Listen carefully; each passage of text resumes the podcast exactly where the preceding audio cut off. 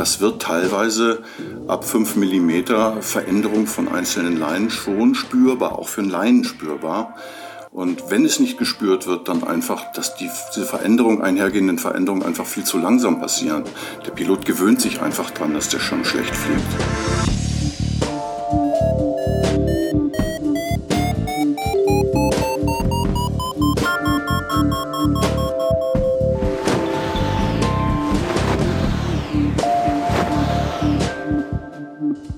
Potsglitz, der Lugleits Podcast.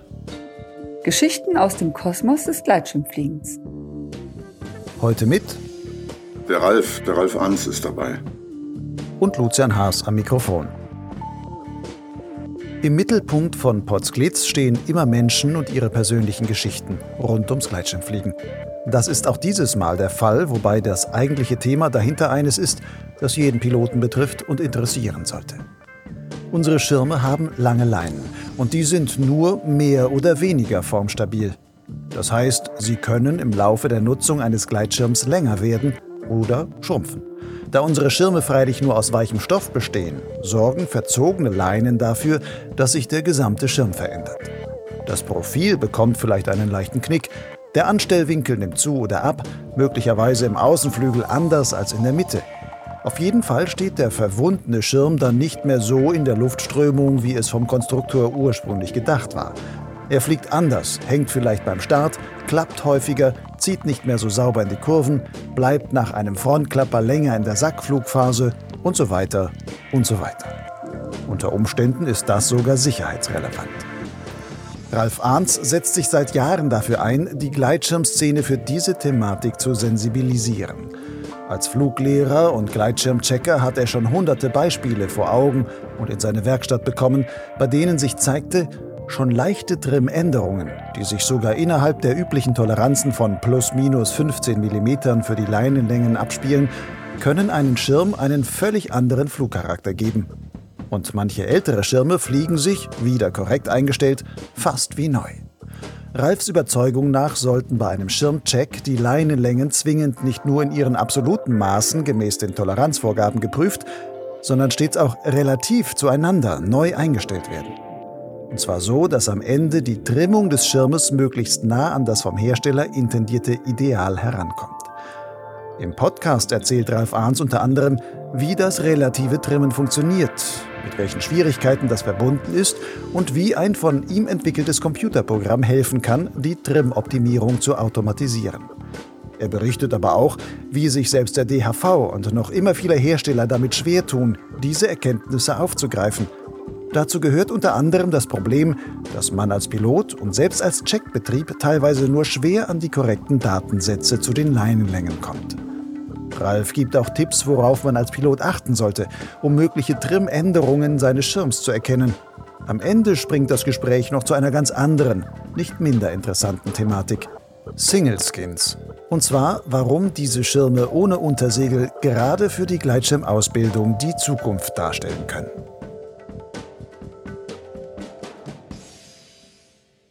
Ralf, warum verkürzen sich eigentlich Leinen?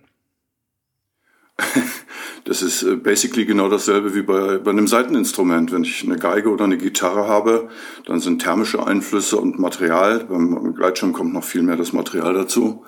Natürlich äh, können die nicht in der Länge bleiben. Jeder weiß, dass sich Materialien bei Hitze ausdehnen, bei Kälte zusammenziehen und Nässe und äh, Kälte Schnee verändern die Leinen und zwar in einem Maße, wo man sich dann irgendwann fragen muss, ja, hat das Auswirkungen, ja oder nein? Aber dass sie sich verändern, dürfte jedem sofort klar sein. Was da jetzt genau passiert, ich denke, das kann man äh, jetzt audiomäßig kann man das nicht übertragen. Geht nicht, aber sie verändern sich und das ist auch jedem sofort klar. Was machen die denn eher? Verlängern die sich oder verkürzen die sich? Was, was ist so das, was man in der Praxis eher sieht? Verkürzen, ganz klar verkürzen. Ähm, Leute gehen immer her und sagen, ah, mein Gleitschirm war beim Windenschlepp, da ist doch sicherlich alles länger geworden wegen der höheren Belastung. Ähm, da sage ich dann immer, ah, relativ ist das richtig, aber eigentlich hat sich da etwas weniger verkürzt wegen der Belastung. Also die meisten Leinen, allermeisten Leinen verkürzen sich. Aber es gibt auch Leinen, die sich durchaus verlängern können? Oder ist das dann nur vorübergehend, weil die dann mal unter Last waren, dann dehnen die sich ein bisschen, aber stellen sich später wieder zurück? Was dann so später passiert, äh, kann man nicht sagen. Ich nur sagen, wir haben ja immer nur Momentaufnahmen, wenn wir Gleitschirme testen. Und auffällig ist dann quasi das Bild, dass sich bestimmte Leinen dann tatsächlich verlängern, wobei das wirklich der Ausnahme ist. Die aller, allermeisten Leinen verkürzen. Und zwar durchaus dramatisch. Was heißt denn dramatisch? Also wenn ich so sage, meine Leine ist jetzt sieben Meter lang, um wie viel kann die sich dann so üblicherweise verkürzen im Laufe eines normalen Schirmlebens? Im Laufe eines Schirmlebens musst du davon ausgehen, dass das durchaus in äh, 1%, über ein Prozent wird. In Ausnahmefällen, der höchste Wert, den ich je nachweisen konnte, war 3,7 Prozent, was dann bei einer acht Meter langen Leine dann schon äh, etliche Zentimeterchen sind nämlich da gehen wir schon in den zwei, zweistelligen Bereich. Das waren knapp 20 Zentimeter. Und das, das ist fast unglaubwürdig, aber ich habe es beweisen können, weil wir die Historie dieses Schirmes über acht Jahre verfolgen und haben nachweisen können, dass sich Leinen bis zu 20 Zentimeter verkürzt haben. Wenn man sich jetzt nun vorstellt, ein normaler Beschleuniger, der hat vielleicht einen Beschleunigungsweg von 14 Zentimetern oder sowas, mhm. dann ist ja 20 viel mehr, als so ein normaler Beschleuniger schon hergibt. Ja, das kannst du so nicht sehen. Äh, du musst sehen, welche Winkelveränderungen am Schirm stattfinden.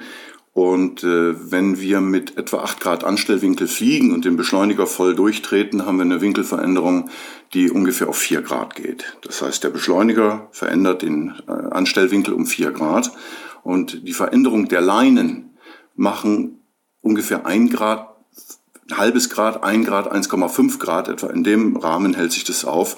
Und das ist etwa wie 20, 25 Prozent Beschleunigerweg vom Schirmverhalten. Und dann kriegt man eine ganz gute Vorstellung davon, dass sich der Schirm wirklich verändert. Signifikant, dass man es merkt.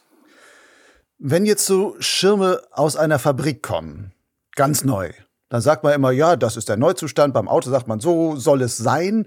Ist ein Schirm eigentlich mit den Leinen, so wie er dann eingeschlauft ist und wie man ihn dann so bekommt, ist das, wo man sagen muss, das ist wirklich der Idealtrim, die man da bekommt? Das, das hoffen wir natürlich alle, dass das so ist. Das äh, kann, kann keiner sagen. Dazu müsste man jeden neuen Schirm vermessen und die Arbeit macht sich natürlich keiner. Ich habe sie mir mal gemacht bei einigen Schirmen, um einfach auch rauszukriegen, wie groß die Streuung in der Produktion ist hatte einen sehr dramatischen Fall, äh, wir wollen ja keine Namen nennen, dramatischen Fälle, wo ein Neuschirm tatsächlich den eigenen Checkkriterien nicht genügen würde. Das heißt, wir haben einen Schirm bekommen aus der Produktion, haben ihn vermessen und mussten leider feststellen, dass dieser Schirm beim Zweijahrescheck durchgefallen wäre von der Trimmung. Ja, blöd, ne? Das, das war eine Tatsache. Und meine Zusammenarbeit mit dieser Firma äh, ist dann an dieser Stelle auch geendet, weil sie warf offensichtlich mehr Probleme auf, als dass sie lösen konnte. Ja, für mich war es wieder so, so ein Punkt, wo ich sage, naja, das ist ein Stück der Realität, die vielleicht gar nicht so gesehen wird. Aber ich muss auch sagen, ich glaube, die Produktion der, der, der Schirme hat inzwischen einen guten, guten Stand erreicht. Was heißt denn guter Stand? Was kann man denn so als Streuung erwarten, wo vielleicht noch sagt, okay, in welchem Bereich können denn sich da noch die Leinenlängen weitgehend unterscheiden von dem, was man vielleicht sagen würde, das wäre jetzt das Optimum oder das, was eigentlich als der Idealschirm dann zu erwarten wäre? Ich denke, das wäre vermessen von mir, das generell zu behaupten. Das kann ich nicht. Ähm, das ist auch schirmtypabhängig natürlich.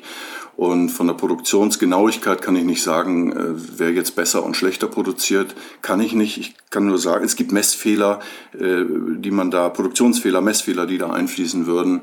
Ich kann eigentlich nur sagen, in welchem Umfange eine Veränderung von Leinen signifikant fürs Schirmverhalten wird. Da gibt es genügend Aussagen von Testpiloten, da gibt es meine persönlichen Erfahrungen im Messen, aber auch ich bin ja selber Pilot, auch beim Fliegen. Und da kann ich nur sagen, äh, das wird teilweise ab 5 Millimeter Veränderung von einzelnen Leinen schon spürbar, auch für einen Leinen spürbar. Und wenn es nicht gespürt wird, dann einfach, dass die, diese Veränderung, einhergehenden Veränderungen einfach viel zu langsam passieren. Der Pilot gewöhnt sich einfach dran, dass der Schirm schlecht fliegt. Und wenn er schlecht genug fliegt, probiert er im Regelfall ein neues Modell und freut sich über die sensationelle Entwicklung im Gleitschirmsport, wie toll die geworden ist. Und äh, ich habe so den leisen Verdacht, und der bestätigt sich immer wieder, dass wenn man die alte Krücke vernünftig einstellen würde, dann wären die meisten Piloten erstaunt, äh, wie viel Potenzial auch in alten Schirmen steckt. Ich erlebe das eigentlich immer wieder. Aber es ist natürlich einfacher und auch natürlich für Verkäufer, für Schulen, für Hersteller. Auch der Pilot freut sich über einen neuen Schirm. Ja, und eigentlich will keiner so wirklich dran rütteln oder die wenigsten wollen dran rütteln. Mhm.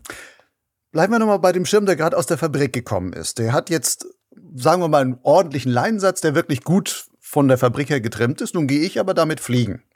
Dann kommt mein Gewicht, ich wiege so 72, kommt da halt dran und dann zieht das ordentlich an den Leinen und ich fliege und mache vielleicht die, aus Spaß die ersten Wingover und sowas. Also da dehnt sich was, die Knoten setzen sich und sowas. Nach ein paar Stunden Flug ist der Schirm ja dann schon von der Trimmung her wahrscheinlich ein anderer. Wie stark macht sich sowas bemerkbar, wenn man das messen würde? Ich finde die Frage, äh, finde die Frage nicht ganz relevant, äh, weil ein Schirm ist ja äh, getestet worden, hat eine Klassifizierung bekommen und geht jetzt auf den Markt. Und der Hersteller weiß natürlich ganz genau, wie er diesen getesteten Schirm hergestellt hat. Und da das Testergebnis ja erst nach den Flugmanövern kommt, sind diese ganzen Setzungsvorgänge der Verschlaufung sind ja schon mit inbegriffen. Deshalb ist die Frage, wie weit setzt sich das, in welchem Rahmen eigentlich für den, für den Piloten wirklich uninteressant, weil der Schirm ist ja mit gesetzten Knoten und im Flugbetrieb anschließend überprüft worden. Und der Hersteller muss eigentlich nur den Schirm so herstellen wie das getestete Muster. Das sollte er tun. Und äh, dann sollte alles im grünen Bereich sein. Ich müsste jetzt hier schätzen, weil dazu müsste man einen Neuschirm testen und dann nach einigen Stunden, Flugstunden erneut, erneut überprüfen, ich denke, das ist nicht so viel, äh, wie man vermutet. Das, das dürfte sich im 10, 15 Millimeter Bereich aufhalten, wenn überhaupt.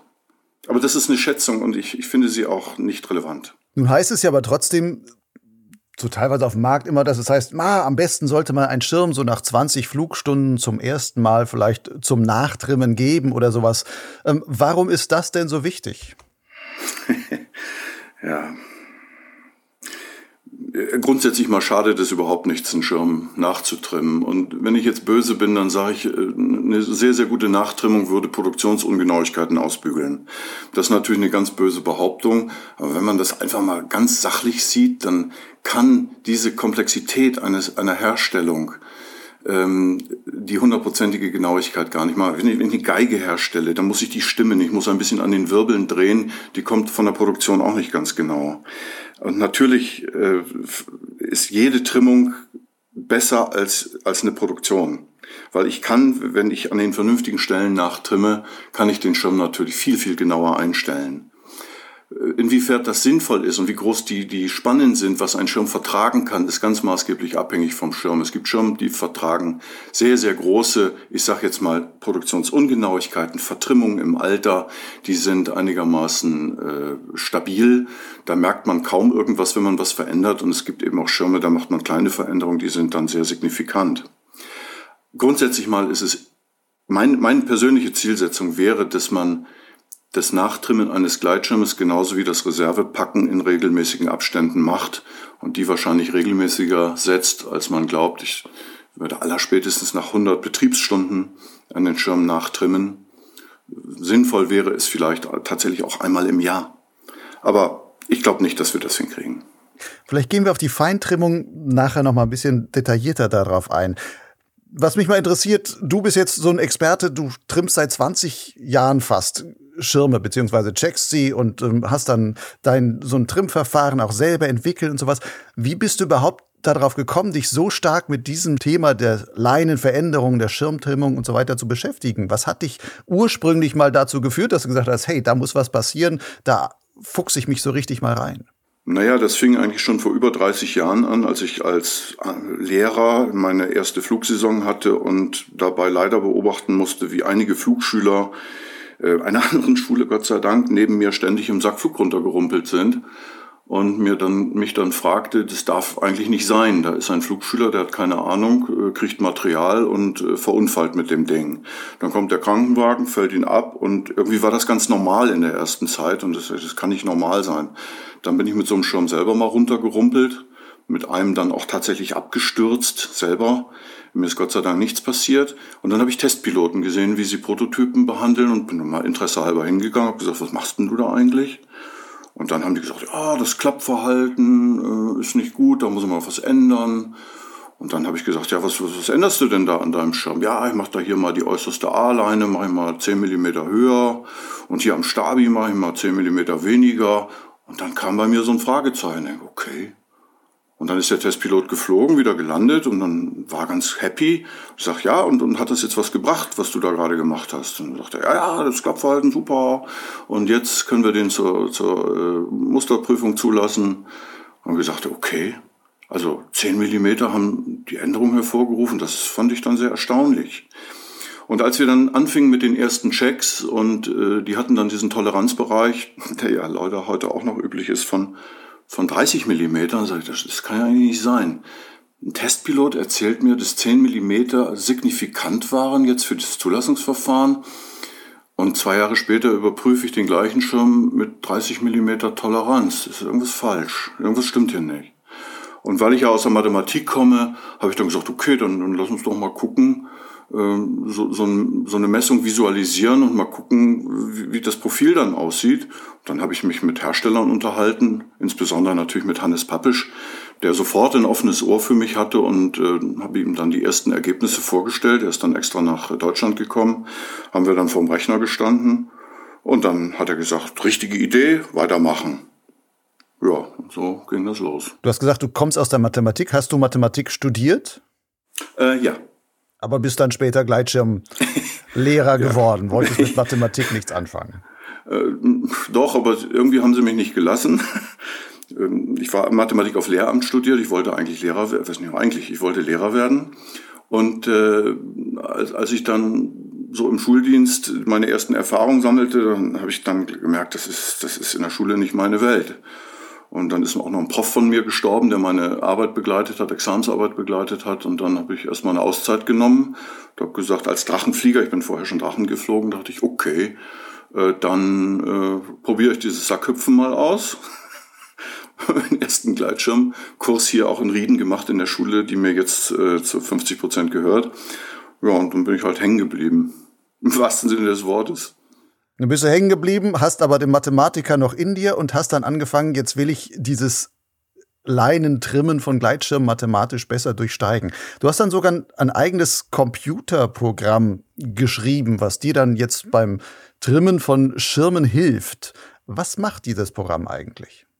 Ja, zunächst einmal ist es ein, ein modulares Verfahren. Ich würde es auch nicht von, als Programm definieren. Da laufen zwar sehr, sehr viele Programme, ich, ich weiß gar nicht wie viele. Das sind Excel-Makros, das ist auf äh, Excel basiert. Äh, das äh, ganze Verfahren, das ist ein, Hannes nannte es mal ein Visualisierungsverfahren aller Messwerte. In alle Parameter werden miteinander in Beziehung gesetzt und das Ergebnis wird visualisiert. Und ich kann Veränderungen simulieren. Ich kann also genau simulieren, was passiert, wenn ich an dieser und jener Stelle etwas verändere und ich sehe immer das Gesamtbild. Ich sehe alle Parameter, wie sie sich verändern und wie sie zueinander stehen. Und äh, das ist dieser Riesenvorteil von dem Ding, weil ich äh, eine Trimmung simulieren kann. In der ersten Zeit habe ich sie dann immer noch nachgemessen, weil ich meiner eigenen Arbeit nicht getraut habe. Ich habe gesagt, wollen wir mal lieber gucken, ob das auch alles so stimmt, was ich da mache. Und zunehmend habe ich damit aufgehört, weil die Simulationen einfach hervorragend funktionierten. Also eine zweite Nachmessung ähm, im Regelfall nicht erforderlich machen. Wenn du jetzt also checkst, jetzt nur von der Vorstellung her, du misst erstmal alle Leinen, von den Längen her wahrscheinlich. Ja. Die speicherst du alle in deinen Excel-Sheet ein. Dann weiß jetzt dein Excel-Programm beziehungsweise die einzelnen Makros können dann auf diese Daten zugreifen und können dann sagen, okay, ich habe bestimmte Werte, die eine Leine normalerweise haben sollte, als Sollwert. Und dann habe ich jetzt die Ist-Werte, das, was du gemessen hast. Und dann berechnet dieses Programm wahrscheinlich dann die Unterschiede und sowas. Und was kriege ich dann angezeigt? Du kriegst äh, ganz, ganz viel angezeigt. Und dadurch unterscheidet sich diese Arbeit von vielen anderen Arbeiten, die dann einfach nur ein Listing produzieren. Sollwert, Istwert, Abweichung und dann wird im Regelfall in diesen Listings wird dann noch die Symmetrie links-rechts überprüft, wird dann äh, angezeigt durch rote, grüne, orange Felder. Äh, das machen eigentlich alle äh, Programme, Excel, auf Excel basierte Programme, die ich kenne. Ähm, meins geht viel, viel weiter. Sie, sie hat eine visualisierte Darstellung. Das ist diese ähm, Excel-Grafik, die, glaube ich, jeder kennt. Aber das ist ja nur ein kleiner Teil von der ganzen Geschichte. Das ist das, was ich veröffentliche. Ähm, das ist nur ein Bruchteil von dem, was, was dieses Excel-Sheet von mir wirklich macht. Ich habe ich hab noch nie das ganze Ding veröffentlicht. Das mache ich auch nicht.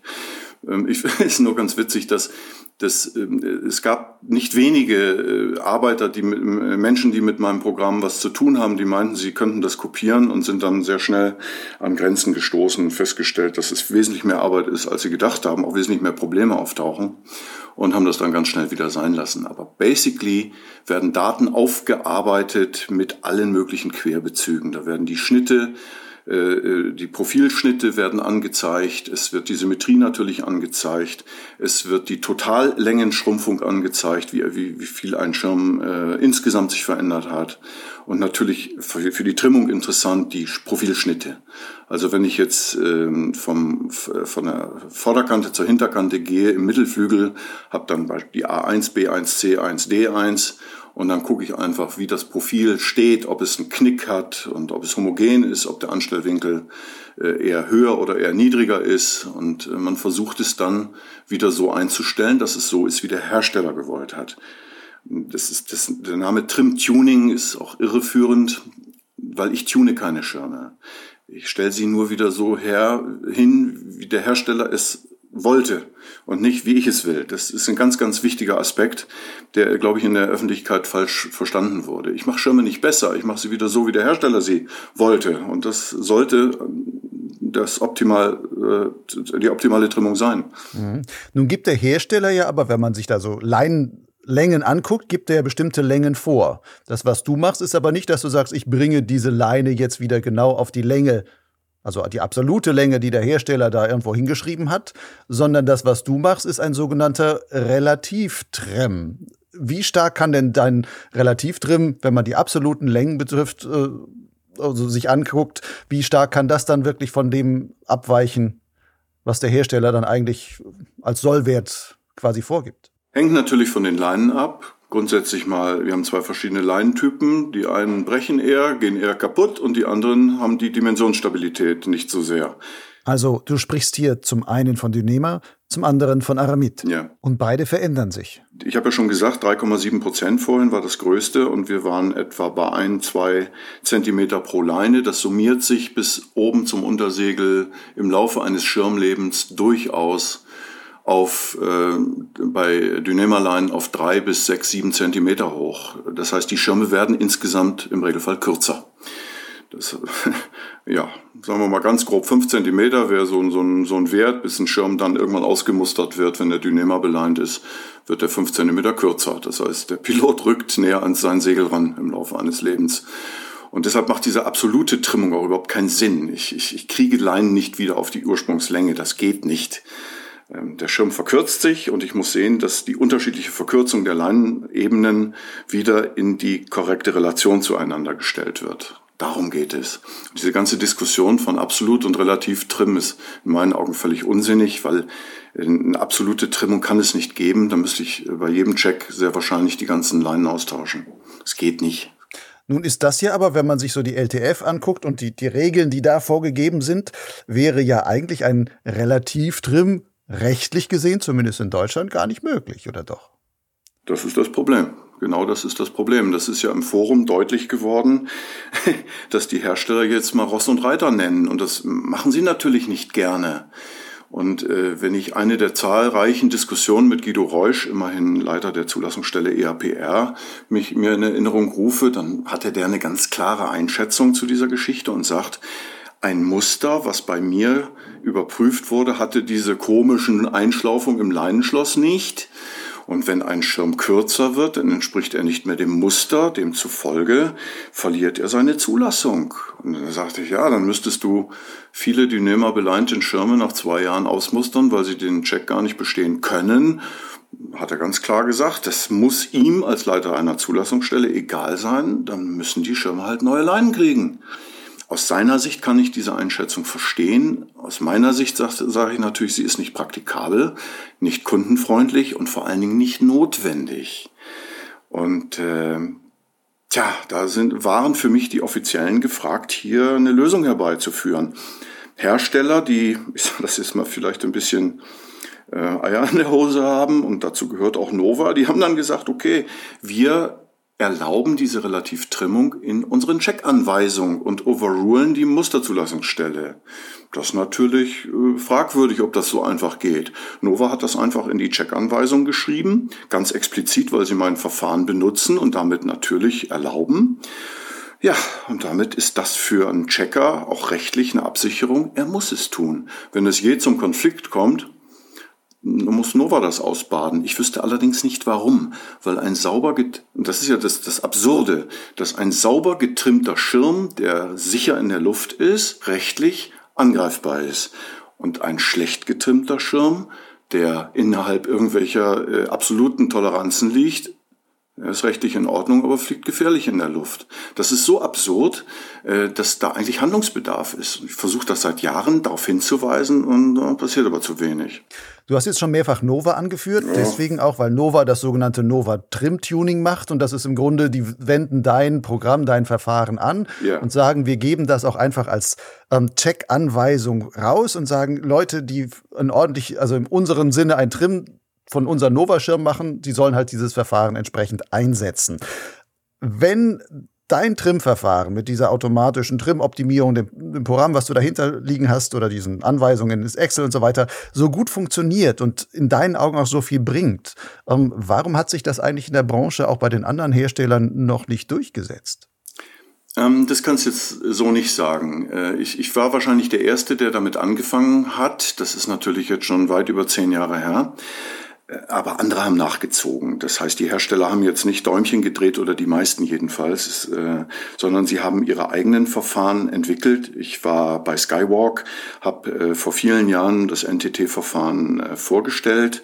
Da waren alle maßgeblichen Personen anwesend. Äh, die, Manfred Kistler, die haben nachher das, das Check-R entwickelt aufgrund äh, dieser, ich sag mal, Informationen die ich da auch gegeben habe und meine Überlegung breit äh, kundgetan habe.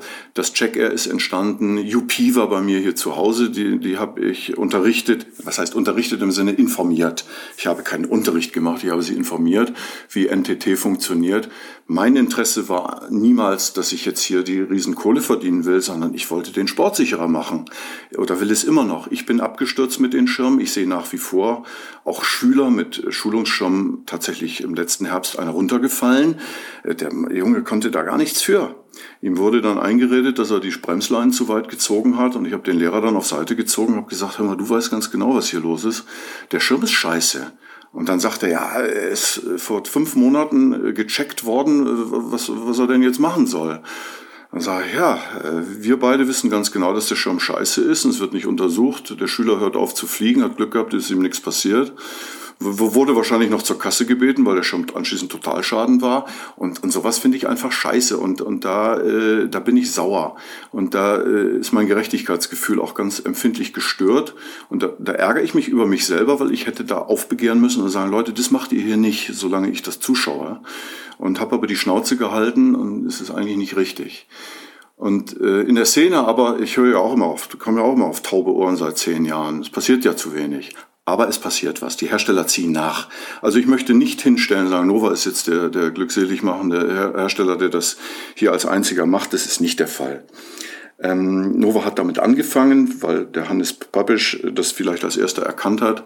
Aber andere haben nachgezogen und die Verfahren arbeiten und über die Qualität möchte ich aber nicht sagen. Das ist, äh, sie ziehen nach und sie werden auch zunehmend unter Druck kommen, nachzuziehen und das ist eine gute Entwicklung in der Szene. Es gab jetzt auch gerade in diesen in den letzten Monaten auch über das Gleitschirm Drachenforum, da, da gab es dann viele Diskussionen, aber gab es vor allem einen Piloten, der sich da reingehängt hat und viele Hersteller angeschrieben hat und da wohl auch erreicht hat, dass viele ihm dann zugesagt haben, wir ändern unsere Check-Anweisungen in der Form, dass wir dann auch explizit dieses relativ trim als erlaubt dort reinschreiben, dass es dann quasi in Deutschland dann auch rechtlich möglich ist. Das eine ist jetzt aber das, was dann vielleicht rechtlich möglich wäre, zumindest aus Sicht der Hersteller. Das andere ist ja dann das, was machen denn, also machen das die Checker dann auch entsprechend? Das eine ist ja, es ist erlaubt oder von den Herstellern zulässig und das andere ist, ähm, machen das die Checker auch? Von deinen Erfahrungen her, ähm, wie viele Checkbetriebe arbeiten eigentlich schon mit diesem Hintergedanken und mit dem Wissen, wie man einen ordentlichen Relativtrim dann eigentlich machen kann.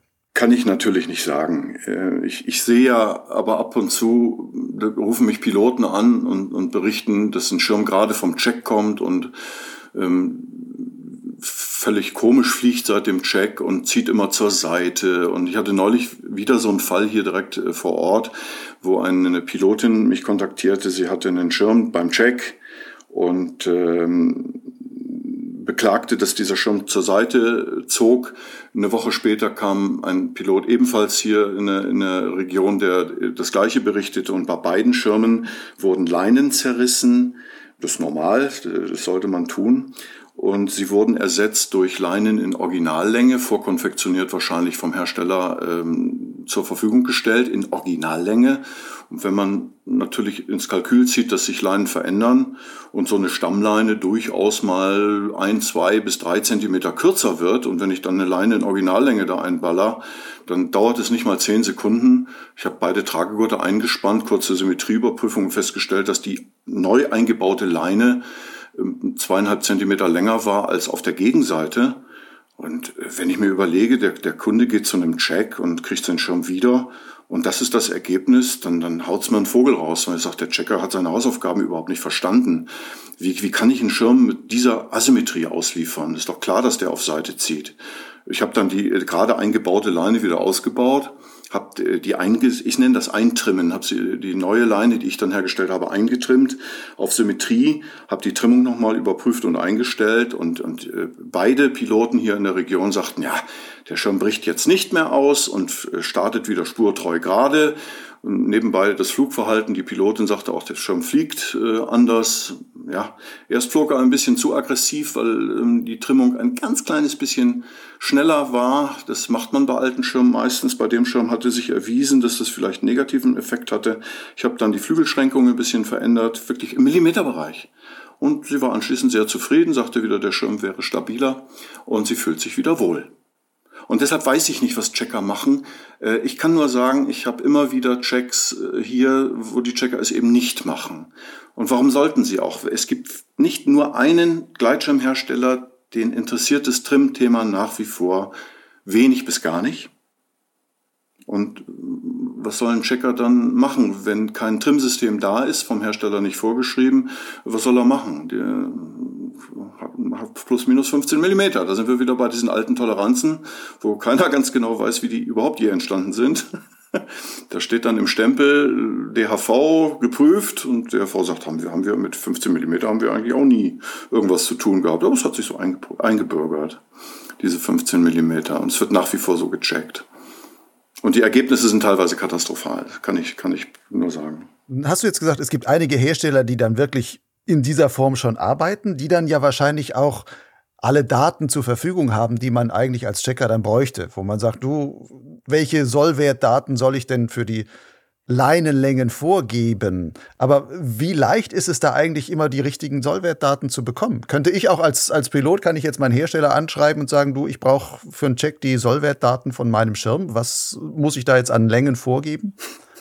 Das ist vielleicht eine der größten Peinlichkeiten im Gleitschirmsport. Wir sind seit über 30 Jahren unterwegs und es fängt schon damit an, dass die Leinen keine einheitliche Bezeichnung haben.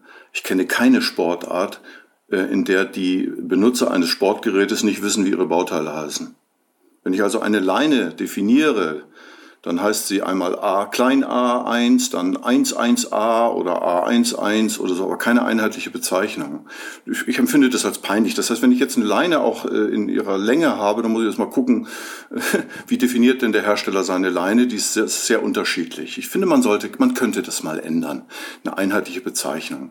Und dann mit den Sollwerten. Ja, der DHV äh, veröffentlicht dann in ihren Datenkennblättern auf der Homepage die äh, Werte jahrelang im Datenkennblatt und das war die Grundlage und ist heute immer noch die Grundlage für zwei Jahreschecks. Ich habe dann, ich sage jetzt mal relativ äh, barsch dem DHV auch ein kleines bisschen die Pistole auf die Brust gesetzt und gesagt, Leute, das haut nicht hin. Die Daten, die ihr da veröffentlicht, im Datenkennblatt vom Deutschen Hängegleiterverband, unterscheiden sich so signifikant von den Daten, die Hersteller rausgeben. Da sprechen wir nicht von Millimetern, da sprechen wir von mehreren Zentimetern. Das darf nicht sein. Es werden Checks gemacht mit falschen Daten. Nehmt diese Daten bitte von der Homepage runter und sagt den Checkern, die taugen nichts oder verseht sie wenigstens mit dem entsprechenden Zusatz. Das ist inzwischen, das ist inzwischen passiert. Und ich verstehe es nicht ganz, warum sie nicht äh, vollständig von der Homepage äh, verschwinden. Sie sind falsch. Sie sind immer noch die Grundlage für Checks, für falsche Checks, für kritische Checks, für fahrlässige Checks. Und der DHV steht da in meinen Augen ein bisschen zu gleichgültig dahinter. Sie sind immer noch auf der Homepage, sie werden immer noch benutzt. Das weiß ich aus erster Hand. Und äh, Piloten, die ihren, ihre Schirme zum Check geben, erhalten sie mit falschen Sollwerten, werden mit falschen Sollwerten gecheckt. Das, ich erachte das als fahrlässig. Nur zum Verständnis, warum ist das, was der DAV als Datenkennblatt da stehen hat, das sind ja wahrscheinlich die Leinenlängen, die der DAV bei seinen Testschirmen entsprechend gemessen hat. Warum sind die oder warum können die überhaupt so unterschiedlich sein zu dem, was ein Hersteller dann zum Beispiel sagt, das denken wir ist der Sollwert? naja, grundsätzlich mal müssen sie falsch sein. Sie können gar nicht richtig sein, weil sie beinhalten Produktionsfehler. Jeder Schirm hat Produktionsfehler. Ich kann keine Leine auf 100 Prozent herstellen. Äh, sie, halten, äh, äh, sie beinhalten Produktionsfehler, sie beinhalten Messfehler. Es wird ein einziger Schirm vermessen, zwei, äh, zwei Leinen, also links und rechts, also Produktionsfehler, Messfehler vom Gerät, Messfehler von der messenden Person und auch natürlich der Gebrauchszustand des Schirmes werden hier zum Sollwert erklärt. Und Fehler kumulieren sich nun mal ganz gerne auf. Und wenn ich jetzt Produktionsfehler habe und allein die Messfehler vom Gerät, die vom Hersteller angegeben werden mit äh, bereits 1, 1, 2 Millimetern, dann habe ich Anhaltefehler des, äh, der Person, die misst, die sind auch in der Größenordnung von 1, 2 Millimeter. Produktionsfehler, die in dem Schirm naturgemäß drin sind. Und wenn ich das alles plus minus nehme, dann darf ich äh, auf einen Wert kommen, der durchaus bereits im zweistelligen Millimeterbereich liegen. Das darf ich nicht zum Sollwert erklären. Grundsätzlich mal von der Theorie her darf das nicht sein. Und dann ist dieser Schirm natürlich äh, geflogen worden, mit Extremflugmanövern belastet. Er hat sich bereits vertrimmt. Ich nehme einen vertrimmten Schirm mit all diesen eben genannten Messfehlern zum Sollwert her. Das kann nicht sein, das ist völliger Blödsinn. Und mit diesen falschen Sollwerten darf kein Schirm gegengecheckt werden. Das ist Quatsch. Mhm. Das heißt, ich brauche eigentlich wirklich die Sollwerte von dem Hersteller, dem Konstrukteur, der sagt, das wäre für mich der ideale Schirm, so wie ich ihn mir vorstelle. Und dann kann es sein, dass wenn der halt entsprechend viel geflogen wurde, dass der dann irgendwann bei diesen Werten landet, die der DHV dann auch gemessen hat. Das kann sich halt in der Praxis einstellen. Aber eigentlich wollen wir einen anderen Schirm, beziehungsweise der Schirm ist anders gebaut von der nee, Ursprung er war, her. Äh, nee, er war ja mal anders. Und, und wenn ich die ganzen Messfehler vom Gerät und von den Personen wieder rausnehme, dann nähere ich mich schon wieder den wahren Sollwerten. Aber äh, letztlich muss der Hersteller sagen, und wenn in Checkanweisungen steht oder auch in irgendwelchen Vorschriften, dass der Hersteller die Werte vorgibt, dann steht das da ganz klar, der Hersteller bestimmt die Werte, nicht der DHV. Es gibt Hersteller, die sagen, um rechtlich auf der sicheren Seite zu sein, nehmen sie die Werte vom DHV. Das ist dann die Politik der Hersteller. Das ist in Ordnung, weil sie dann sagen, dann kann ich rechtlich nicht angreifbar sein. Das ist okay. Aber sie äh, nehmen dann auch billigend in Kauf, dass bereits die ganzen Fehler mit zum Sollwert erklärt werden. Da mische ich mich jetzt nicht rein. Das ist Herstellerangelegenheit. Dann gibt es verschiedenste Methoden, wie man überhaupt an die Sollwerte reinkommt. Es gibt induktive, deduktive Methoden. Wollen wir uns jetzt nicht drüber auslassen. Ich habe das jahrelang selber gemacht, habe Sollwerte selber ausgerechnet weil ich nämlich irgendwann die, ich sage das jetzt mal persönlich, die Faxen so dick hatte, dass das nicht anständig gemacht wurde, dass ich selber hergegangen bin und habe Sollwerte berechnet. Hab sie dann mit denen verglichen, das war bei Nova, dann haben wir es abgeglichen, haben Fehler ausgemerzt, das war eine Heidenarbeit, so lange bis es einen Konsens gab und wir dann auch festgestellt haben, dass die Sollwerte, die dann rauskamen, auch ganz gut funktioniert haben. Ja, da gibt's verschiedene Verfahren, aber es kann nicht sein, dass die, die, dass die Messung eines einzelnen Schirmes zum Soll erklärt wird. Das geht nicht. Das ist auf jeden Fall falsch. Das führt im Moment übrigens dazu, zu dieser grotesken Geschichte, dass, äh, ich glaube, der Rekord steht im Moment bei fünf verschiedenen Sollwertdatensätzen, die ich mal gehabt habe für einen Schirm, wo ich den Piloten dann gefragt habe, ja, was, was nehmen wir denn heute? Nehmen wir den, der am besten passt oder, oder nehmen wir den vom DRV, nehmen wir den vom Hersteller oder der Testpilot selber hatte noch einen Sollwertsatz beizusteuern, der sagte, der funktioniert am besten. Und er sagt, das, das ist, das, und die Datensicherheit beim Check ist auch 2020 nicht gegeben. Ganz klares Statement. Es gibt nagelneue Schirme, die nagelneu auf den Markt gekommen sind, wo ich zum Beispiel DHV-Daten mit dem vom Hersteller verglichen habe und habe Abweichungen im mehrfachen Zentimeterbereich. Ähm, die meisten zugegebenermaßen im Millimeterbereich, 10, 15 Millimeter Bereich, 5 Millimeter Bereich. Aber wenn wir davon ausgehen, dass bereits wenige Millimeter Veränderung, jetzt bin ich wieder beim Testpilot und bin auch wieder bei meinen Erfahrungen und kann nur sagen, bei einigen Schirmen, und das sind nicht die Wettkampftüten, das sind durchaus auch A-Schirme, wo Veränderungen im unter zweistelligen Bereich, also 5 bis 10 Millimeter Bereich, wenn ich Schirme verändere, haben sie signifikant andere Eigenschaften. Am allerersten merkt man das beim Bodenhandling, beim Starten, beim Aufziehen. Und wenn Sollwerte mehr als das abweichen, dann machen sie keinen Sinn. Meine Forderung wäre an alle Hersteller, aber auch an unsere Verbände, stellt eine Datensicherheit her, dass für alle Schirme eine unabhängige Datenbank irgendwo errichtet wird, wo auch jeder Pilot und auch vor allen Dingen jede Checkstelle auf die korrekten Daten zugreifen kann. Die Hersteller halten diese, diese Daten natürlich auch ganz gerne unter Verschluss, man kommt ja gar nicht ran. Und die Checker, die jetzt den Schirm vor sich vor die Füße haben, müssen den checken, sie müssen Geld verdienen, der Pilot will den Schirm wieder haben und sie kommen an die Sollwerte nicht ran. Ja, dann nehmen Sie halt dann doch die vom DHV, weil der DHV ist ja der Dachverband. Und wenn die Daten veröffentlichen, dann nehmen wir die halt. Die müssen ja richtig sein. Und jetzt steht dieser lustige kleine Satz, und da sollte sich jeder Checker drüber im Klaren sein, da steht ganz explizit über diesen Datensätzen seit einiger Zeit, dass sie eben nicht für den Check äh, benutzt werden dürfen. Und ich habe einen Checker mal darauf angesprochen, explizit, der das nicht wusste. Und dann hat er, guckt er mich an und sagt, ja, was soll ich denn jetzt machen? Mein Chef, mein Boss gibt mir diese Daten und ich arbeite für den und den Checkbetrieb. Und äh, ja, das ist jetzt mein Auftrag. Und äh, soll ich mich jetzt... Ich, ja, sag ich, musst du. Du setzt deinen Namen unter diesen Check. Nicht dein Boss, sondern du unterschreibst mit deinem Namen im Wissen, dass du mit falschen Daten überprüfst. Wenn du damit leben kannst, dein Ding. Ich könnte es nicht. Gibt es denn von deiner Erfahrung oder von deinen Gesprächen in der Branche her irgendwelche Hersteller, die sagen, oh, wir würden das unterstützen, dass es so eine unabhängige Datenbank entsprechend gibt, wo man diese jeweiligen Sollwertdatensätze zu allen Schirmen und den entsprechenden Schirmgrößen dann entsprechend einfach abrufen kann? Es gab ja, äh, es gab ja unlängst jetzt einen Checkergipfel beim DHV. Ähm, das war ein bisschen traurig. Ich habe den eigentlich mit initiiert, bin dann letztlich nicht dabei gewesen. Aus Gründen jetzt, aus privaten Gründen, die wirklich äh, für mich sehr elementar waren. Ich, ich konnte da leider nicht dran teilnehmen. War blöd, weil ich erst initiiere ich den ganzen Scheiß und äh, den Scheiß, Entschuldigung, äh, den ganzen äh, das Treffen und und dann kann ich und kann ich selber nicht kommen und komme nicht. Das das habe ich mir selber äh, vor, vorgeworfen. Aber ich weiß nicht, was die, was die da besprochen haben. Ähm, das sollte einer der Schwerpunkte sein, dass diese Datenbank, ich hätte es gefordert und zwar vehement gefordert. Ich, ich bin nicht dazu gekommen. Ich weiß nicht, ob es jemand anders getan hat.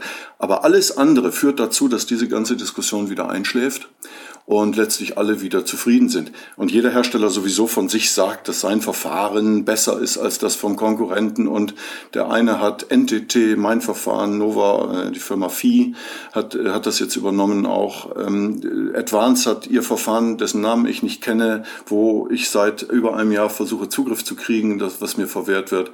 Check Air hält sein Verfahren auch nur für ausgewählte Checkstellen unter Verschluss. Finde ich auch irgendwo in Ordnung, wenn man einen qualitativ hochwertigen Check haben will, muss man das tun oder Checker schulen.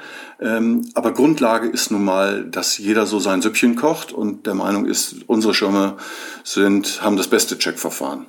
Ja, und egal, das ist, glaube ich, alles, alle, alle machen ihre Arbeit wunderbar.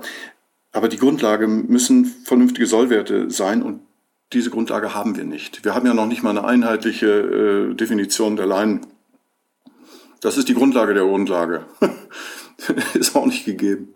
Wäre das denn aus deiner Sicht jetzt eine Aufgabe vielleicht der PMA oder wenn man es jetzt sagt, der DAV soll es nicht jetzt als nationale Geschichte machen, vielleicht der EHPU, also der Europäischen ähm, Gleitschirmfliegerunion und so weiter? ja, da habe ich wenig Hoffnung. Wenn, wenn da der Druck von den Piloten nicht kommt, durch solche Aktionen wie jetzt, einem Interview, dass die Piloten sich auf die Hinterbeine stellen und sagen, wir fordern das, wir fordern das und jeder, der da nicht mitmacht, den boykottieren wir, passiert da gar nichts. Ähm, ich habe seit, ich weiß nicht wie viel Jahren, Jahrzehnten versucht, dieses Leinenfarbschema von, von Schirmen umzusetzen. Das haben wir ja jetzt, BMA, ja. Da hat der PMA äh, hat das durchgesetzt. Prinzipiell eine tolle Sache, dass sie endlich mal einheitliche Farben da machen wollen, äh, auch im Sinne der Lagerhaltung für die Hersteller. Das ist natürlich ein Schritt, der richtig gut ist. Aber uns hat wieder mal keiner gefragt. Als Lehrer, jetzt, jetzt macht man die Stabileine in dunkelgrün. Also man versucht eine dunkelgrüne Leine auf einer Wiese zu identifizieren, ob da ein Knoten drin ist. Die D-Ebene hinten, die auf dem Gras liegt, ist dunkelblau oder blau, sieht man genauso scheiße. Das heißt, da wird, da wird überhaupt nicht richtig nachgedacht und wir, wir als, als Frontschweine, die, die mit Schülern zu tun haben, werden überhaupt nicht gefragt. Lass es mich auf den Punkt bringen. Ich habe zehn Jahre versucht, bei Nova ein vernünftiges Farbschema durchzusetzen. Äh, das fing an mit der Steuerleine, die dunkelrot und dann war sie dunkelblau, völlig unsichtbar. Das ist sicherheitsrelevant dass ein Schüler und auch ein Lehrer aus einem Meter Entfernung erkennt, ob in der Steuerleine ein Knoten drin ist. Bis heute nicht realisiert. Wenn diese einfachen Dinge nicht funktionieren, wenn sogar unser Dachverband äh, zulässt, dass falsche Sollwerte auf der Homepage stehen, wenn die PMA als Expertengremium endlich einheitliche Farben macht, aber sie dann so scheiße macht, dass sie für einen Schulungsbetrieb ungeeignet sind, was kann ich da erwarten? Also ich erwarte da nicht viel. Das schläft wieder ein wie seit zehn Jahren. Es sei denn, die Piloten fordern es. Und da war der erste Schritt, der ist mir egal, der da anonym war im Forum, der hat das genau richtig gemacht. Der hat nicht locker gelassen, der hat sich festgebissen, mehr als ich es je getan habe. Aber lass mich auch ehrlich sagen, ich bin ein bisschen müde. Aber so ein bisschen klingst du von dem, was du so erzählst, wie so ein, der Don Quixote, der gegen die Windmühlen da kämpft oder so. Fühlst du dich manchmal so? Ja, tue ich. Aber ich kämpfe trotzdem weiter. Don Quixote hat auch nicht aufgehört. Aber ich möchte die Leute wachrütteln und sage, hört auf zu glauben, dass ein paar Millimeter Änderungen in Line nichts ausmachen. Das ist nicht richtig. Und es hat aber auch keiner, ich habe schon mal gesagt, es hat keiner Interesse wahrscheinlich dran. Schulen haben kein Interesse, Hersteller haben kein Interesse. Natürlich, alle denken immer, wie, wie toll äh, die neuen Produkte fliegen. Äh, natürlich fliegen die toll. Und die Hersteller machen einen guten Job. Die Gleitschirmschirme machen echt Spaß, muss man wirklich mal sagen. Das ist toll. Unser Sport entwickelt sich toll.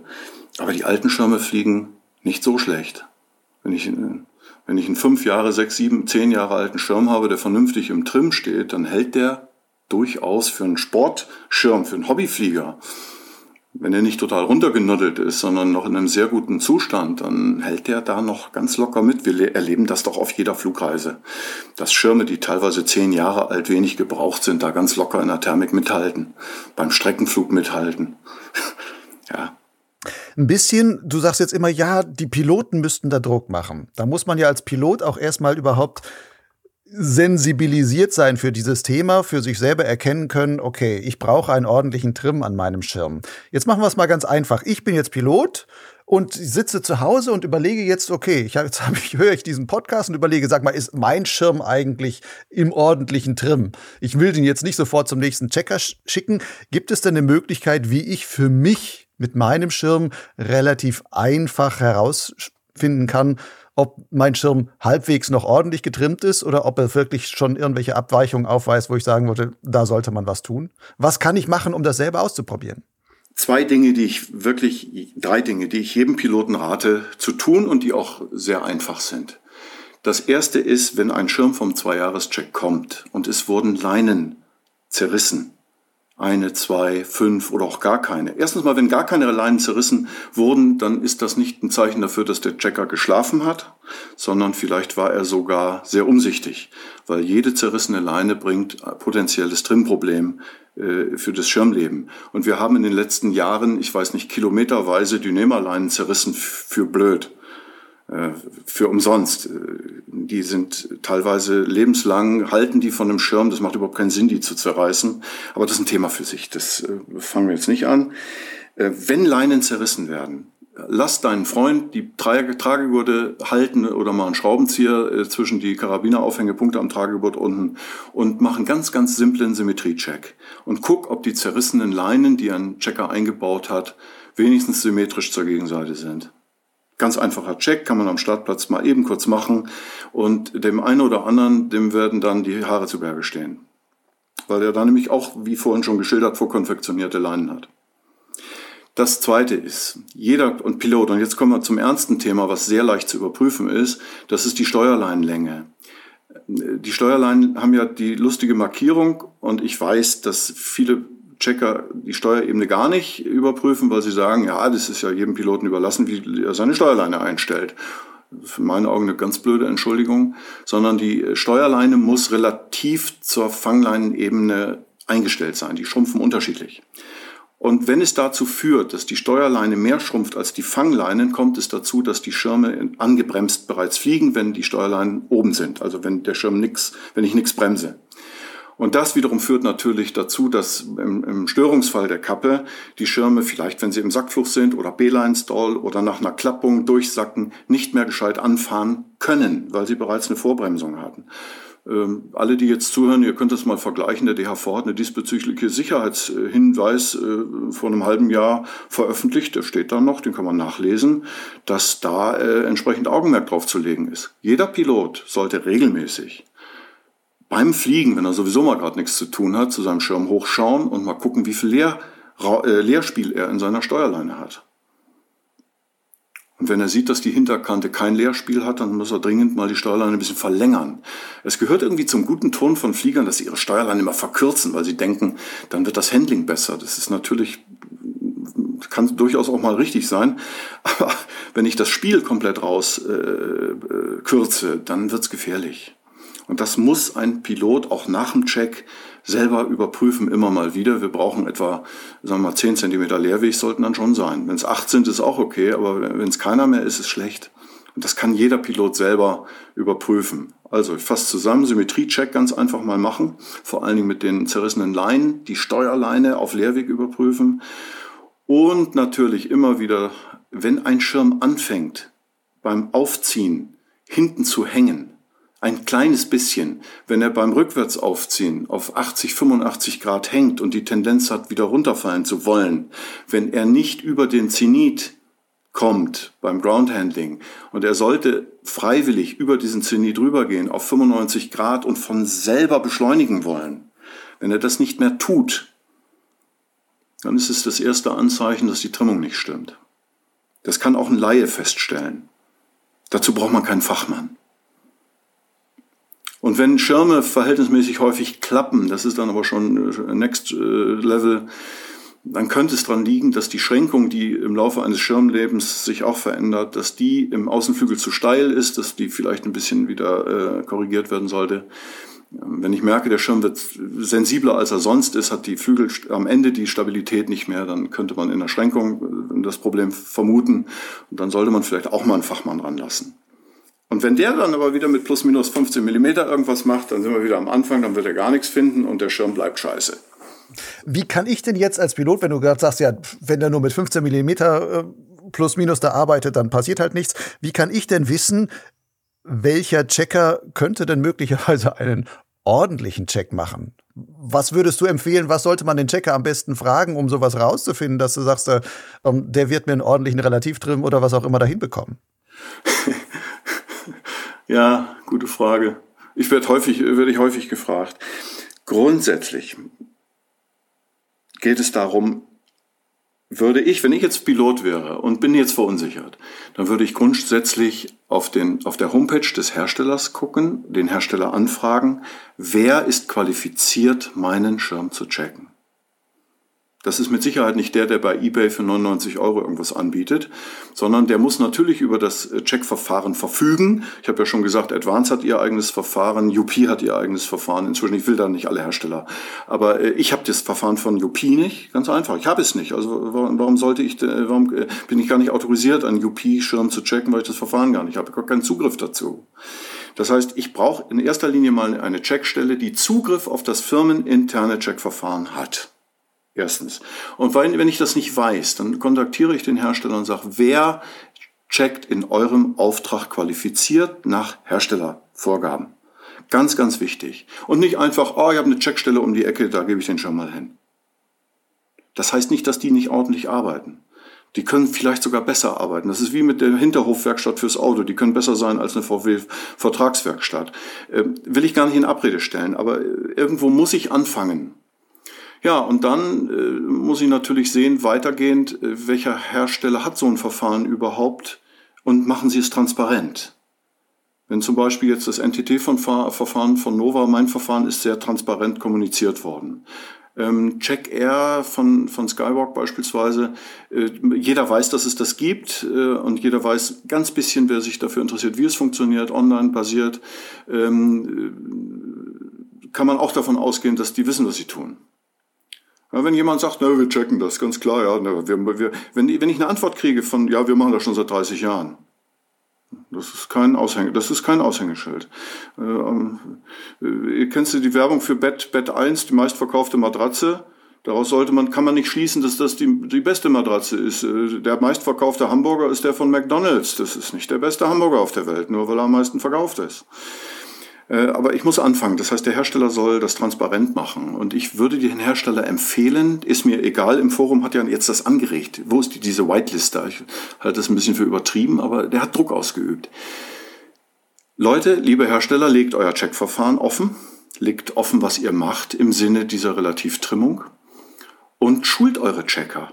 Ich habe so viele Checker geschult inzwischen und auch geschulte Checker geschult. Das waren Leute, die das schon jahrelang gemacht haben, waren bei mir und haben äh, festgestellt, dass sie äh, ein paar Dinge gar nicht so bedacht haben und was dazugelernt haben. Und, und ich würde mir wünschen, dass wir einen einheitlichen Standard kriegen. Aber das, das, wird nicht, das, wird, das wird nicht funktionieren. Da sind wir weit von weg. Das wird nach meiner Pensionierung vielleicht irgendwann mal sein. Einheitlicher Standard wäre, es gibt quasi ein Zertifikat von DAV oder von sonst wem, wo du sagen würdest, danach kann man sagen, ich bin ein oder sogar DAX-zertifizierter Checker. ja, ich erinnere mich an, die Zeit, als ich Zivildienstleistender war, da war Rettungssanitäter kein Beruf zum Beispiel. Ja, das, die haben einfach äh, Leuten geholfen, es war kein Beruf. Inzwischen ist es ein Beruf. Ähm, ja, ich, ich würde mir wünschen, dass man Normen schafft, die, ich kann auch nicht einfach mich zum TÜV-Prüfer erklären, ne? Ich, ich, wenn ich ein Auto überprüfe in der technischen Funktionalität, muss ich eine Ausbildung hinter mich bringen. Checker, ich kann heute, meine Tochter ist gerade reingekommen, der kann ich das heute beibringen, dann zertifiziert die Morgenschirme. Das kann doch nicht sein, oder? Aber das ist die Realität. Ah, und, und da bleibt halt auch viel Wissen auf der Strecke. Ein geschulter Checker äh, schult seinen Kollegen. Dann verlässt er den Betrieb und der geschulte Kollegen, B schult C, C schult D, D schult E. Ja, da bleibt, das ist stille Post, da bleibt nicht viel übrig. Die Erfahrung mache ich halt auch immer wieder, dass, dass Checker, die über diese Kette geschult wurden, letztlich auch mein Verfahren gar nicht kennen. Die, die sagen, oh, das, das habe ich gar nicht gewusst, dass diese Funktion in den Checksheets drin ist. Das haben die gar nicht geschult bekommen. Ach, das geht auch, ja, das haben sie gar nicht gewusst. Ach, hinter dem Bild äh, äh, befindet sich ein Programm, was dann läuft. Das haben sie gar nicht gewusst. Ja, das ist eigentlich traurig. Lass uns mal noch mal ein bisschen kurz über die Trimmung in der Praxis reden. Einfach nur, was du da überhaupt machst. Ähm, du sagst jetzt, du, okay, du hast festgestellt, Leinen gemessen und gesagt, die sind vielleicht zu lang oder zu kurz und dann schlaufst du diese Leinen am Gurtschloss. Und dann gibt's verschiedene Einschlaufmöglichkeiten. So gibt's so, so, wenn man sich so ein Checksheet mal anguckt, dann steht dann drin Single Loop, Double Loop, ja. Ankerstich, Ankerstich Plus und sowas. In welchem Bereich kann man denn da wirklich mit allein solchen unterschiedlichen Einschlaufungen eine Leinenlänge überhaupt verändern? Ja, ich habe natürlich keine Wirbel wie bei einer Geige, die ich stufenlos äh, ähm, trimmen kann, stimmen kann. Jetzt Knopf im äh, Kopf. Also eine Geige kann ich stimmen und den Gleitschirm kann ich ja natürlich nur in Stufen trimmen. Idealerweise würden äh, 5 mm äh, Stufen würden reichen alles, was genauer ist, äh, sprengt die Messgenauigkeit und 5 mm ist schon ähm, eine Stufe, wo ich sage, da merkt man einen spürbaren Unterschied und da kann ich einigermaßen gut ans Original rantrimmen, beziehungsweise sogar besser als das Original. Ja, und das ist äh, natürlich durch ein paar Sachen gewährleistet. Ich habe vom Single Loop zum Double Loop habe ich eine Verkürzung, je nach Leinenschlossdicke und Leinendicke. Das liegt in der Größenordnung von, von 7 bis 12 Millimetern. Im Regelfall sind es so 8 bis 8, 9 Millimeter. 10 Millimeter vielleicht mal. Dann habe ich den Ankerstich, der bringt dann nochmal zwischen äh, 3 bis 5, 3 bis 6 Millimeter, im Regelfall 4, 5 Millimeter Verkürzung. Dann habe ich äh, den zusätzlichen Loop, der bringt dann je nach Leinenschloss nochmal äh, 8 bis 10 Millimeter. Kann aber man natürlich in den Galerien auch schlaufen, was viel Arbeit macht. Checker machen sich die Arbeit vielleicht nicht ganz gerne, weil dann geht's richtig ins Eingemachte. Das kostet dann zeitlich richtig, richtig Zeit. Aber ähm, diese Stufen reichen aus, um auf jeden Fall eine signifikant spürbare Verbesserung zu bringen. Und das Feedback der Kunden ist dann ja auch ganz erstaunt immer wieder, was das ausmacht. Also mein, ja, ich kann nur sagen, mein Rechner, da, da sind so viele E-Mails von, von Kunden, die sagen, hey, äh, boah, äh, der Schirm fliegt völlig anders, viel besser, sogar flog noch nie so gut wie jetzt. Und ich habe jetzt wieder einen Mentor 3 Flieger, der ähm, einen uralten Mentor 3 bei mir hatte, der tatsächlich ähm, so langsam an sein Ende seiner Laufzeit war, wieder vernünftig getrimmt. Der hat mir kürzlich gemeldet, dass er mit seinen Streckencracks da im Verein aktuell mithalten konnte und sogar irgendwann den weitesten, besten, schönsten Flug gemacht hat und war ganz begeistert, dass diese neue Trimmung diesen, diesen spürbaren Effekt nach sich gezogen hat. Mhm. Wenn man das jetzt so guckt, du hast gesagt, okay, Double Loop bringt 8 Zentimeter, äh, nicht ja, Zentimeter, 8 Millimeter. Millimeter oder sowas. Ankerstich bringt dann vielleicht bis zu 17 und so weiter. An der Ankerstich Plus bringt bis zu so um die 17 oder sowas. Dann kann man oben in der Galerie noch schlaufen. Das heißt aber, so maximal komme ich wahrscheinlich irgendwo bei 20 bis 30 Millimeter, die ich auf vernünftige Weise eine Leine zumindest verkürzen kann. Sehe ich das richtig? Ja, es sind etwa dreieinhalb Zentimeter alles in allem, äh, eine Leine, was rauskommt. Ich hatte mal, mal einen Schirm da, Namen wieder nicht sagen, Wettkampfschirm sogar. Da war eine Trimmänderung von viereinhalb Zentimetern erforderlich. Und da ging die Trimmung bis ans Untersegel. Das fängt ja an, die Leine fängt ja am Untersegel im, im Segelloop an.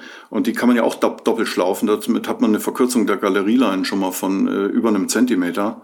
Und dann kann man natürlich über die ganzen Galerien äh, weiter verkürzen und die Relation A zu B-Ebene, waren zwei Liner, wiederherstellen. Das war dann Mordsarbeit. Das hat dann mehrere Stunden gedauert, bis der Schirm, das mache ich auch nie wieder. Das war eine Arbeit für jemanden, der Vater und Mutter erschlagen hat, wenn man da den ganzen Schirm auseinandernehmen muss. Ähm, aber da waren es viereinhalb Zentimeter. Im Regelfall trimmen wir, wenn es geht, es sind so, nötig sind Trimmungsveränderungen in einer Größenordnung von vielleicht maximal 15, 20 Millimeter. Was würdest du denn machen, wenn dieses Lupen an den unterschiedlichsten Stellen, die du da machen kannst, für die Trimmung nicht ausreicht? Dann sagst du einem Kunden, Junge, du brauchst einen ganz neuen Leinensatz oder was macht man da? Nee, an, an, an die Grenze bin ich tatsächlich noch nie gekommen. Ich, ich habe noch nie einen Schirm gehabt, wo ich sage, äh, da geht mir das Pulver aus. Äh, hab, äh, noch nie, noch nie nicht geschafft. Manchmal ist es passiert, dass die Stabilisatorleinen, die jetzt äh, natürlich überhaupt keine Last tragen, die stabilisieren ja nur, wie der Name sagt, dass die sich durch die wenig Belastung sehr stark runterschrumpfen. Dann sind sie herstellerbedingt nur im Single Loop eingeschlauft. Jetzt habe ich zwei Möglichkeiten. Ich kann den ganzen Schirm auf diese zwei Leinen runterprügeln. Weißt du, was ich meine? Ich kann, ich kann alle Leinen runterstellen, so dass sie wieder zum Stabi passen ein Haufen Arbeit, sieht auch nicht schön aus. Oder ich kann sagen, am Arsch die Räuber, ich hau da mal eben zwei neue Stabileinen rein. Die sind geschrumpft, die äh, verlängere ich entsprechend wieder aufs Originalmaß und dann passt es auch wieder. Ähm, dann wählt man natürlich diesen Weg. Dass man Leinen austauscht. Wäre es nicht sinnvoll, aus Checkersicht, äh, auch mit anderen Möglichkeiten zu arbeiten? Gab ja mal so Ideen, dass man sagt, ah, man setzt vielleicht längere Leinenschlösser dann ein nach einer bestimmten Zeit und sagt dann, okay, die, ganze, die C-Leine ist jetzt insgesamt immer 15 Millimeter geschrumpft, also schlaufe ich da nicht so viel rum, sondern sage einfach, ich mache jetzt einfach Leinenschlösser rein, ähm, die selber schon 15 Millimeter länger sind. ähm, äh, da die Trimmung ja auch innerhalb einer Leinenebene unterschiedlich ist, würde das wenig helfen. Weißt du, wie ich meine? Mhm. Das heißt, ob ich eine C1, eine C2, äh, wenn ich noch eine Hybridbeleinung habe, dann ist die eine geschrumpft, zu lang, die andere ist zu kurz, dann nützt das Leinenschloss dann auch nicht viel. Das verlagert das Problem nur. Aber es ist lustig, dass du es sagst, weil ich habe vor einigen Jahren an einem Patent gearbeitet. Das ist auch patentfertig eigentlich. Ich habe es sogar als Gebrauchsmusterschutz eingereicht. Ich habe es sogar mal vorgestellt im internen Bereich. Hab dann, bin dann abgestraft worden. Äh, mit dem Hinweis, dass die Entwicklung auf immer kleinere Leinenschlösser geht und meins wäre ein bisschen massiver gewesen. Äh, die hätte eigentlich diese Trimmung zugelassen oder würde sie zulassen ohne Schlaufen. Und das, Gebrauchsmuster ist, ich habe es nie veröffentlicht, äh, ist auch nach wie vor. Ähm, würde allerdings bedeuten, dass die Akzeptanz für etwas äh, größer dimensionierte Bauteile in, an, am Ende eines Tragegurtes auch von der, von der ähm, Pilotenschaft gewünscht wird. Und die Tendenz geht ja eher in diese unglückseligen Softlinks rein, die dann so 50 Gramm einsparen. Und ich habe dann davon Abstand genommen, die Idee wirklich zu kommunizieren und weiter zu verfolgen aber vielleicht greife ich es nochmal auf. Der Markt ist einfach nicht, nicht äh, dafür bereit, so, diese Idee aufzugreifen. Du hast gerade unsägliche Softlinks gesagt. Sind die ein Graus für Checker? Ja, Warum? Hast du die Dinger mal ausgebaut? Nicht. Versuch's mal dann. ja, man kann sie ausbauen und dann, dann sind die Stufen, die Trimstufen, aber im Regelfall viel zu groß. Das heißt, ich kann, ich, ich kann nicht das nötige Feintuning kann ich nie machen. Wenn die erste Stufe dann gleich eine Veränderung von, von 12 bis 15 Millimeter bedeutet, dann, äh, dann lohnt, ist das nichts. Das ist zu grob. Das ist zu grob und der Aufwand äh, an, an äh, acht äh, Tragegurten, also gehen wir mal von klassischen 2a, dann B, C, 4 auf jeder Seite. Und wenn ich an jedem Tragegurt die Softlinks ausbauen muss und dann die andere Schlaufe da reinsetze und wieder einbauen muss. Ich habe mal, ich habe mehrere Softlink-Schirme wirklich versucht gut zu trimmen. Das war eine Arbeit, die war mehrere Stunden. Da war ich dann fünf, sechs Stunden an einem Schirm am Gange. Das, das kann der Kunde eigentlich gar nicht bezahlen. Und der Checker ist natürlich dann und sagt, nee, weißt du was, äh, die Arbeit mache ich mir nicht. Da waren doch wieder diese lustigen plus minus 15 Millimeter. Äh, nehmen wir die doch lieber. Was ich meine, äh, ob ein Checker dann den Ehrgeiz entwickelt, das wirklich vernünftig zu machen, wage ich zu bezweifeln. Das bezweifle ich ganz klar. Da sagt der Checker, ach komm mal Marschierer, ich habe Feierabend, ich will nach Hause. Äh, das ist viel zu viel Arbeit. Äh, für das Geld. Das heißt, im Sinne einer ordentlichen Trimmung wäre es auch sinnvoll, als Pilot zu sagen, diese 50 Gramm muss ich nicht einsparen. Ähm, bitte liefer mir einen Schirm mit ordentlichen Leinenschlössern und nicht diesen komischen Seilschlössern da. Ich, ich verstehe es auch nicht. Die Gewichtsersparnisse sind vielleicht 50 Gramm. Ich sage immer, Leute, bevor ihr auf den Berg geht, geht nochmal an Baum pinkeln. Entschuldigung, jetzt unter uns. Wir sind ja, wir sind ja unter uns hier. Geh lieber an Baum pinkeln, da hast du mehr davon. Oder überleg dir, ob du die Jacke unbedingt mitnehmen, hochnehmen musst, dann hast du auch mehr davon. Und wenn 50 Gramm wirklich entscheidend sind, ob du dieses Hike and Fly machen kannst oder nicht, dann gehst vielleicht noch mal eine Stunde ins Fitnesscenter für diese 50 zusätzlichen Gramm. Ja, und aber wenn du äh, Wert auf einen gut getrimmten Schirm legst, dann verzichtest du auf Softlinks. Und wenn dir das egal ist und die 50 Gramm wichtiger sind als ein gut getrimmter Schirm, ja, dann ist irgendwas nicht richtig verstanden worden in meinen Augen. Ich habe in letzter Zeit einige auch äh, X-Alps, äh, äh, ich sage jetzt mal einen Namen, Omega X-Alps Schirme, ich glaube drei Stück habe ich die Softlinks da wieder ausgebaut und habe äh, reguläre Leinschlösser eingebaut. Das, das darf man eigentlich gar nicht, weil dann die Betriebserlaubnis eigentlich erlischt. Das war den Piloten egal. Die haben gesagt, ist mir doch wurscht, ob, ob ich das darf oder nicht. Ich, ich will die da jetzt drin haben. Dann sagt man dem Piloten, ja, aber das ist dann nicht mehr das, das Muster. Und, und wenn du mich beauftragst, ich kann das machen, aber ich muss dich darauf hinweisen, dass du dann keinen Zwei-Jahres-Check kriegst offiziell. Ja, das ist mir egal. Ich will einen Schirm haben, der vernünftig im Trim ist. Dann sage ich Bravo, der Pilot hat's verstanden, rechtlich zweifelhaft, aber ich sage immer, wer Recht hat, besitzt die Mehrheit einer Stimme. Lass uns zum Ende jetzt nochmal einen ganzen Themensprung machen. Du hast ja jetzt nicht nur mit äh, der Trimmung, ähm, die du seit 20 Jahren da wirklich. Ja, sagen, wir fünf, sagen wir 15, 17. Sagen wir 15 Jahre ernsthaft verfolgst. Da hast du ja nicht nur ähm, ein bisschen einen Sonderstatus, auch wenn er sich jetzt vielleicht langsam auflöst, aber in ja, der Branche gehabt. Du hast auch mit deiner Gleitschirmschule einen kleinen Sonderstatus. Du bist nämlich die einzige Gleitschirmschule oder du führst mit die einzige Gleitschirmschule in Deutschland, wo mit Single Skins geschult wird. Warum? Ob ich die einzige bin, die das konsequent macht, Weiß ich nicht, glaube ich aber, weil es gibt ja nur einen einzigen Single äh, im A-Segment. Insofern, das ist. Das ist der Grasshopper von Independence. Das ist gut, dass du das sagst, du darfst das. Das ist der Grasshopper von Independence. Den haben wir jetzt in äh, zwei Jahren schon drin, erst probeweise und im letzten Saison ausschließlich. Und äh, ja, ich werde diese Strategie nicht mehr ändern, weil sie birgt nur Vorteile. Wo drin liegen die Vorteile für dich? Ganz, ganz viele Vorteile. Ähm, der Schirm hat, äh, oder Single Skins, ich mach das jetzt mal, mach das jetzt mal allgemeiner, sind, denke ich, wer jeder, der so ein Ding mal geflogen ist, aufgezogen, Bodenhandling, der, dem wird ein Lächeln von einem Ohr zum anderen ins Gesicht getreten sein, weil diese Schirme einfach eine ganz erstaunliche Querachsenstabilität haben. Das heißt, sie schießen nicht vor, sie hängen nicht. Das sind die Schirme, die den Siemens Lufthaken erfunden haben. Die Schirme loggen einfach über den Piloten ein und äh, wenn der Pilot dann selbst so weit aus der Mitte ist, dass der Stabi am Boden hängt und der Schirm 45 Grad äh, immer noch nicht aufgeben will, dann macht der Pilot einen halben Schritt auf den Schirm zu und dann zieht er sich wie von Zauberhand wieder selber über den Piloten. Das heißt, er ist extrem unproblematisch im gesamten Handling. Der Erfolg stellt sich sehr früh ein. Die Piloten, die neuen Piloten haben sehr schnell Vertrauen zu diesem neuen Sport. Ja, und äh, macht einfach Spaß. Fehlerquote geht dramatisch runter. Ja, und dann kommt das Urteil äh, der Kollegen, die sagen, die, die lernen das dann ja gar nicht richtig. Die, die, die, die müssen das doch lernen mit dem Unterlaufen und mit dem, mit dem Querachsen, Bremse setzen, dass der Schirm nicht schießt, dass er äh, eingebremst wird. Dann, dann frage ich immer zurück, wie, wie, oft hast du denn schon mal so eine Umschulung gemacht in deiner Karriere? Ja, haben wir noch gar nicht gemacht, aber das, das ist ja nicht richtiges Fliegen.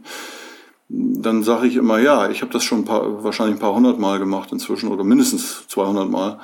Ähm, ich, ich kann den Leuten nur sagen, es gibt kein Problem. Ähm, die, Leute nehmen nach der Single-Skin-Schulung, nach zehn Flügen, nehmen die einen normalen Schirm und kommen damit im Regelfall sofort klar. Sofort. Und das Gefühl hat bis dahin eingesetzt, die Reflexe funktionieren im Regelfall ganz gut. Es braucht keine aufwendige Umschulung. Und äh, meins ist ein Urteil und das, dass sie es nicht richtig lernen, nennt man Vorurteil. Das heißt aber nur, um das jetzt richtig zu verstehen, du machst nicht die gesamte Schulung mit dem Single Skin, sondern du sagst, die Leute fangen mit einem Single Skin an, machen damit quasi die ersten Aufziehübungen, die ersten Hüpfe am, am Übungshang, vielleicht die ersten leichteren Flüge, also nicht so hohen Flüge. Und wenn es dann wirklich zu der Höhenflügen geht, dann stellst du auch um und sagst, Leute, ihr, jetzt müsst ihr mit einem Doppel Double Skin, also es ist jetzt kein Double Skin, den er fliegt von, vom Namen her, sondern einfach einem, einem doppelbesegelten normalen Gleitschirm dann einfach fliegen können. Ja, wobei sie durchaus die ersten Flüge im Grundkurs auch schon mit dem Single machen. Äh, gibt überhaupt keine Probleme. Nur eine Aufgabe, die Aufgabe einer Schule ist es natürlich auch, auf das normale Fliegerleben vorzubereiten. Und normal ist eben nicht Singleskin zu fliegen, sondern normal ist irgendwann auf einen Doppelsegelschirm zu äh, fliegen, den später auch zu kaufen und, und äh, darauf müssen wir natürlich unterrichten. Wir müssen ja die Leute auf das normale Fliegerleben vorbereiten. Tendenziell spricht nichts dagegen, die komplette Schulung auf dem Single zu machen, aber das äh, kommt vielleicht in Zukunft mal, wenn sich das mehr durchsetzt. Im Moment hat sich die Single-Skin-Sache überhaupt nicht durchgesetzt, leider. Aber es sind vielversprechende Konzepte am Start. Wir werden 2020 da noch den ein oder anderen neuen Single erleben. Und auch die Leistungssteigerung der Singles wird kommen. Und ich könnte mir auch vorstellen, dass das viel, viel Potenzial noch für die nächsten Jahre hat. Und für die Schulung kann ich eigentlich nur jedem, jeder Gleitschirmschule empfehlen, das äh, auszuprobieren. Äh, dazu kommt natürlich, dass äh, Schüler, die auf Single lernen, sehr, sehr einfach an, Krö wird mich jetzt erschlagen, wenn er das hört, dass sie sehr einfach an den Rückwärtsstart herangeführt werden oder an das rückwärtige Aufziehen. Das meint ja dasselbe. Und sie lernen es einfach äh, viel, viel, sie lernen es einfach viel einfacher, ja beim Single-Skin, wenn man den rückwärts aufzieht und es ist ein bisschen Wind, dann muss man eigentlich gar nichts machen. Man muss ja quasi nur ein bisschen Gewicht reinlegen und dann macht er das, der Schirm das weitgehend von, von alleine. Ich meine, da könnte man ja schon sagen, hm, von dort zum nächsten Schritt einen, einen guten Doppel, was heißt guten, einen normalen ähm, Doppelsegelschirm aufzuziehen. Ähm, rückwärts ist ja dann teilweise schon deutlich mehr an, an Feinmotorik, Abstimmung, entgegenlaufen und sonstiges nötig und vielleicht abfangen und sonstige. Ähm, da sagst du aber, dieser Übergang von dem einen zu dem anderen Schirm, das ist relativ einfach. Ja, weil äh, mit dem Single Skin wird das Ausdrehen trainiert, äh, der, der Moment des Ausdrehens. Da wird die Motorik gelernt, spielerisch, und sie klappt auch sehr schnell. Und wenn das sitzt und das sitzt dann, dann kommt die dazu, dass ich dann nur eigentlich nur noch Tragegurte in der Hand halte. Es kommt natürlich darauf an, mit welcher Technik ich irgendwas mache. Aber das ist ein anderes Thema. Welche Technik benutzt man für einen Anfänger? Welche Technik benutzt man für einen Fortgeschrittenen, für einen Performance-Flieger? Ähm, wenn man die vom DHV auch eine favorisierte Technik benutzt, der parallelen Armhaltung, dann kommt neben der Motorik des Ausdrehens eigentlich nur noch dazu, dass ich meine Paddel, meine beiden Hände an die Tragegurte nehme für parallele Handhaltung und dann kann ich auf die bereits gelernte Methodik aufbauen und habe dann die erste Rückwärtsaufziehtechnik spielerisch sofort begriffen. Und dann die Leute sind begeistert, sie wissen, dass sie es können und dann, dann kann ich aufbauend auf andere Techniken greifen. Man muss ja nicht glauben, dass, dass es nur eine sinnvolle Rückwärtsaufziehtechnik gibt und ich warne auch davor, das zu reduzieren. Es gibt mehrere vernünftige Rückwärtsaufziehtechniken und man sollte nicht auf die Idee kommen zu sagen, das ist jetzt die einzige, die funktioniert. Haben Single Skins eigentlich auch eine so starke in Anführungsstrichen starke Trim-Problematik oder ist das bei denen etwas gedämpft, weil das Profil eh so ein bisschen anders funktioniert? Kann ich natürlich nicht sagen, da fehlt völlig die Erfahrung. Ich kann sagen, wir haben jetzt äh, unsere gesamten Schulungssingles, äh, haben wir natürlich Trim überprüft, wie wir das mit allen Schirmen jährlich tun, spätestens jährlich, meistens, meistens halbjährlich. Ähm, ja, sie verhalten sich ähnlich wie, wie Doubles. Ähm, ich habe ein bisschen das Gefühl, dass sie weniger anfällig sind. Das ist aber nur ein Eindruck. Wenn ich jetzt die ersten Schulungstage wieder habe und die, die stehen ja unmittelbar bevor und bin am Übungshang, bin ich immer selber überrascht, wenn unsere neu getrimmten Schirme dann zum ersten Mal in der Luft sind, dann kommt immer so ein bisschen Aha-Effekt, denke wow, äh, die fliegen also dann doch signifikant anders als im Herbst. Ähm, das merkt man immer wieder, dass sie dann deutlich äh, besser fliegen, auch von der Leistung her fliegen. Es ist ja nicht so, dass durch eine Trimmung nur Starten besser wird, sondern auch die, die Leistung wird äh, gesteigert. Und ähm, bei den Singles bin ich jetzt mal auch gespannt. Wir haben ja jetzt ersten, den ersten Grundkurs am Sonntag, am Montag. Aber ich habe das Gefühl, dass die nicht so anfällig sind. Die waren eigentlich sehr, sehr konstant, obwohl sie sich im Trim auch verändert haben, wie die äh, Überprüfung zeigt. Habe ich nicht so das Gefühl, dass sie irgendwie blöd, blöd geflogen sind. Also waren bis zum letzten Schulungstag zufrieden. Ralf, ich würde es mal damit gut sein lassen. Ich denke, wir haben einen sehr weiten Bogen gespannt und ähm, ich finde es super interessant, was mit Trimmung doch alles also was man alles in Feinheiten wirklich beachten muss, um einen Schirm in ordentlicher Trimmung zu halten. Ich hoffe mal, dass deine Initiative, auch wenn du sagst, du bist es langsam leid, etwas dafür zu kämpfen oder sowas, dass es doch immer weiter reintriggert in die gesamte Gleitschirmbranche und die Leute immer besser verstehen, dass wie wichtig eine gute Trimmung für die Sicherheit der Schirme und auch für die Leistung der Schirme dann letzten Endes ist. Und dass deine Arbeit, die du da seit 15 Jahren leistest, dann vielleicht doch noch immer breiter auf wirklich fruchtbaren Boden fällt. Ich danke dir auf jeden Fall dafür und danke dir für deine Ausführungen.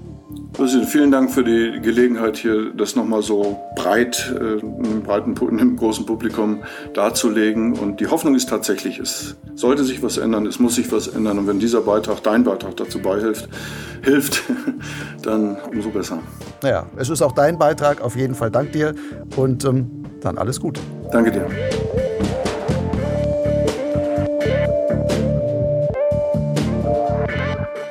Das war Ralf Arnz im Gespräch mit Lucian Haas. In den Show Notes zu dieser Podcast-Folge im Gleitschirmblog Lugleits habe ich noch einige Links zum Thema Trimtuning zusammengestellt. Zudem will ich hier ein Detail noch kurz aufklären. Im Gespräch fiel mehrmals ein Begriff bzw. ein Name. Ist mir egal. Das ist das Pseudonym eines anonymen Piloten im Gleitschirm-Drachenforum. Und ihm darf die deutsche Gleitschirmszene durchaus dankbar sein. Denn ist mir egal war, entgegen seines Pseudonamens, eine Sache gar nicht egal. Die Rechtslage rund um das Trimmen eines Gleitschirms. Bisher stand in den Checkanweisungen der meisten Hersteller nur, dass die Leinenlängen bei der Vermessung im Rahmen der vorgegebenen Toleranz liegen müssen. Von einer Relativtrimmung war keine Rede. Rein rechtlich wäre ein Relativtrim, zumindest in Deutschland, mit geltender LTF damit nicht erlaubt, beziehungsweise als eine sehr dunkle Grauzone anzusehen. Ist mir egal hat in den vergangenen Monaten die verschiedensten Gleitschirmhersteller immer wieder angeschrieben und mit seiner Hartnäckigkeit und überzeugenden Argumenten erreicht, dass viele ihre Check-Anweisungen mittlerweile geändert haben. Und zwar derart, dass sie nun das Relativtrimmen unter Einhaltung gewisser Grenzen erlauben. Welche Hersteller das bisher schon sind, steht in einer Liste im Gleitschirmdrachenforum, die ist mir egal dort immer wieder aktualisiert. Der Link dahin ist ebenfalls in den Shownotes auf Flugleits zu finden. Übrigens, wenn dir Potsglitz und der zugehörige Gleitschirmblock Lugleits gefallen, dann werde doch zum Förderer meiner Arbeit. Wie viel du als Förderbeitrag geben willst, bleibt ganz dir überlassen. Wer sich unsicher ist, dem empfehle ich als unverbindlichen Richtwert einen Euro pro Podcast-Folge und zwei Euro pro Lesemonat auf Lugleits. Zahlungen sind ganz einfach per PayPal oder Banküberweisung möglich. Die zugehörigen Daten findest du auf der Website von Lugleits und zwar dort auf der Seite Fördern. Ich sage Danke bleibt gut im Trim, empfehlt Potsglitz und Lugleits gerne weiter. Bis bald. Ciao.